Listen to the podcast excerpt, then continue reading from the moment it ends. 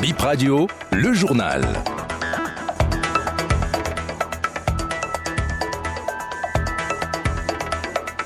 Merci d'être au rendez-vous sur Bénin Info Première, c'est le 13h. Bienvenue dans ce nouveau point de l'actualité.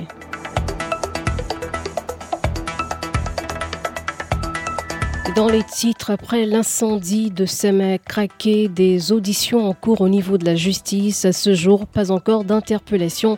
Procédure en cours aussi pour les tests ADN.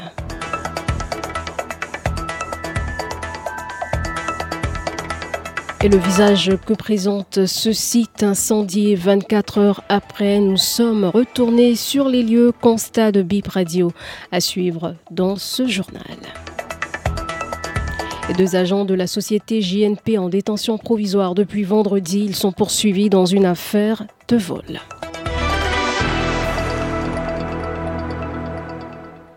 Et 13h01 dans le département de l'Atlantique où nous démarrons euh, par une info utile. La fourniture euh, de l'énergie électrique connaîtra des perturbations ce jour de 11h à 13h dans quelques localités du Bénin. Dans ce département, il s'agit de Ouida, Alada, Sekou, Wegbo et environ. Ces perturbations sont dues aux travaux d'entretien en cours sur le poste d'Avakba à Porto Novo, informe la SBEE, la Société béninoise d'énergie électrique. Justice. Deux employés de la société JNP placés sous mandat de dépôt. Ils sont en détention provisoire dans une affaire de vol de carburant. On n'a pas encore de précision sur la date de leur procès.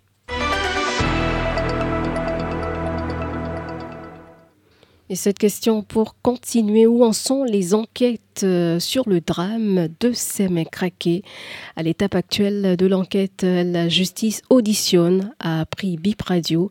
Pour le moment, aucune interpellation. Selon nos informations, les investigations entamées samedi se poursuivent et parallèlement, une procédure est en cours pour l'identification des personnes décédées calcinées dans cet incendie. Depuis samedi, des familles se font enregistrer dans le cadre de prélèvements à effectuer pour l'identification par test ADN des spécialistes s'attellent pour que les corps soient restitués aux familles, détaille une autre source. Dans un communiqué publié dans la soirée du samedi, le procureur de la République près le tribunal de Porto-Nouveau Aboubaki Adam Bonglé rapporte que selon des témoins, le feu a probablement pris lors du déchargement de sacs d'essence appelés bombo une cellule de crise est installée pour enseigner les parents des victimes et recueillir les informations pouvant permettre de faire avancer l'enquête, précise le procureur dans son communiqué. Et on ne change pas de sujet. Retour 24 heures après sur le lieu de l'incendie.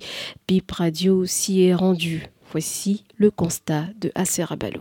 À l'entrée de l'entrepôt incendié, deux agents de police croisés cette soirée du dimanche. Ils y sont pour surveiller le lieu du drame. Le périmètre de sécurité est délimité à la différence du samedi dans la mi-journée lors de notre passage. Maintenant, la devanture est barrée par un ruban de balisage rouge et blanc. Donc, pas possible d'y accéder. À l'intérieur de l'entrepôt, de loin, tout paraît rangé. Les voitures, les tricycles et les motos calcinées ne sont plus au sol. La porte métallique a été rangée dans un coin. La rue est calme. La population qui s'était massée devant le site aux premières heures du drame a disparu. Seuls les quelques motocyclistes de passage dans la rue jettent un coup d'œil de loin avant de continuer leur chemin.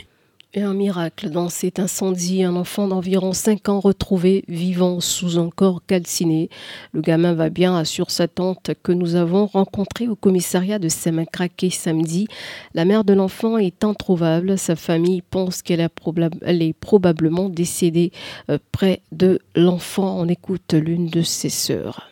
Parmi tous ceux qui sont morts il y a un petit et le petit d'une dame qui est ma tante. Donc tous ceux qui sont brûlés, à la fin, ils ont retrouvé l'enfant vivant et sous un corps brûlé. L'enfant est chez nous actuellement. Avec l'ambiance là, on ne sait plus quoi faire. On ne sait pas si sa maman est vivante ou bien elle est parmi ceux qui sont brûlés. Puis on est un peu ennuyé quoi. Donc raison pour laquelle on ne l'a pas amené à l'hôpital. Il va bien. Bon, à peu près 5 ans. Il va dans la maison avec sa maman chaque jour. Et un mot de sport avec la Coupe d'Afrique des Nations de Maracana qui s'ouvre demain à Grand Popo. Neuf pays sur les 14 attendus sont au Bénin. La constitution des poules s'est déroulée hier dimanche et aujourd'hui, lundi, l'équipe procède à la visite des aires de jeu, nous dit Elias Béanzin, membre du comité de normalisation de la Fédération béninoise de Maracana du 24 octobre, c'est ce qu'on appelle la semaine de la Maracane. Mais dans la semaine, il n'y a pas que la compétition. 16 autres activités ont commencé effectivement. Par exemple, le tirage au sort qui a eu lieu à la télévision nationale. Aura la visite du président de la FIMA aux officiels béninois. M'a dit qu'il y aura la semaine d'ouverture et les quatre premiers matchs, dont les matchs d'ouverture, etc.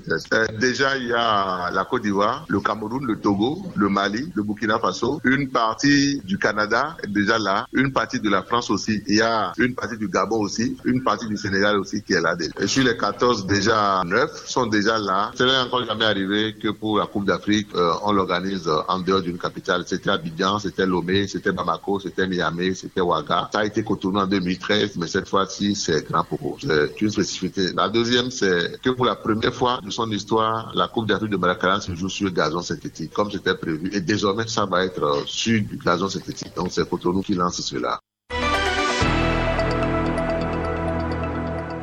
En bref, hors du Bénin, le président français Emmanuel Macron a annoncé hier soir le départ de l'ambassadeur de France en poste au Niger. Emmanuel Macron annonce aussi le départ ordonné dans les prochaines semaines, voire les prochains mois, des militaires français présents au Niger. Troisième décision, l'arrêt de la coopération militaire avec Niamey. Et c'est la fin de ce journal.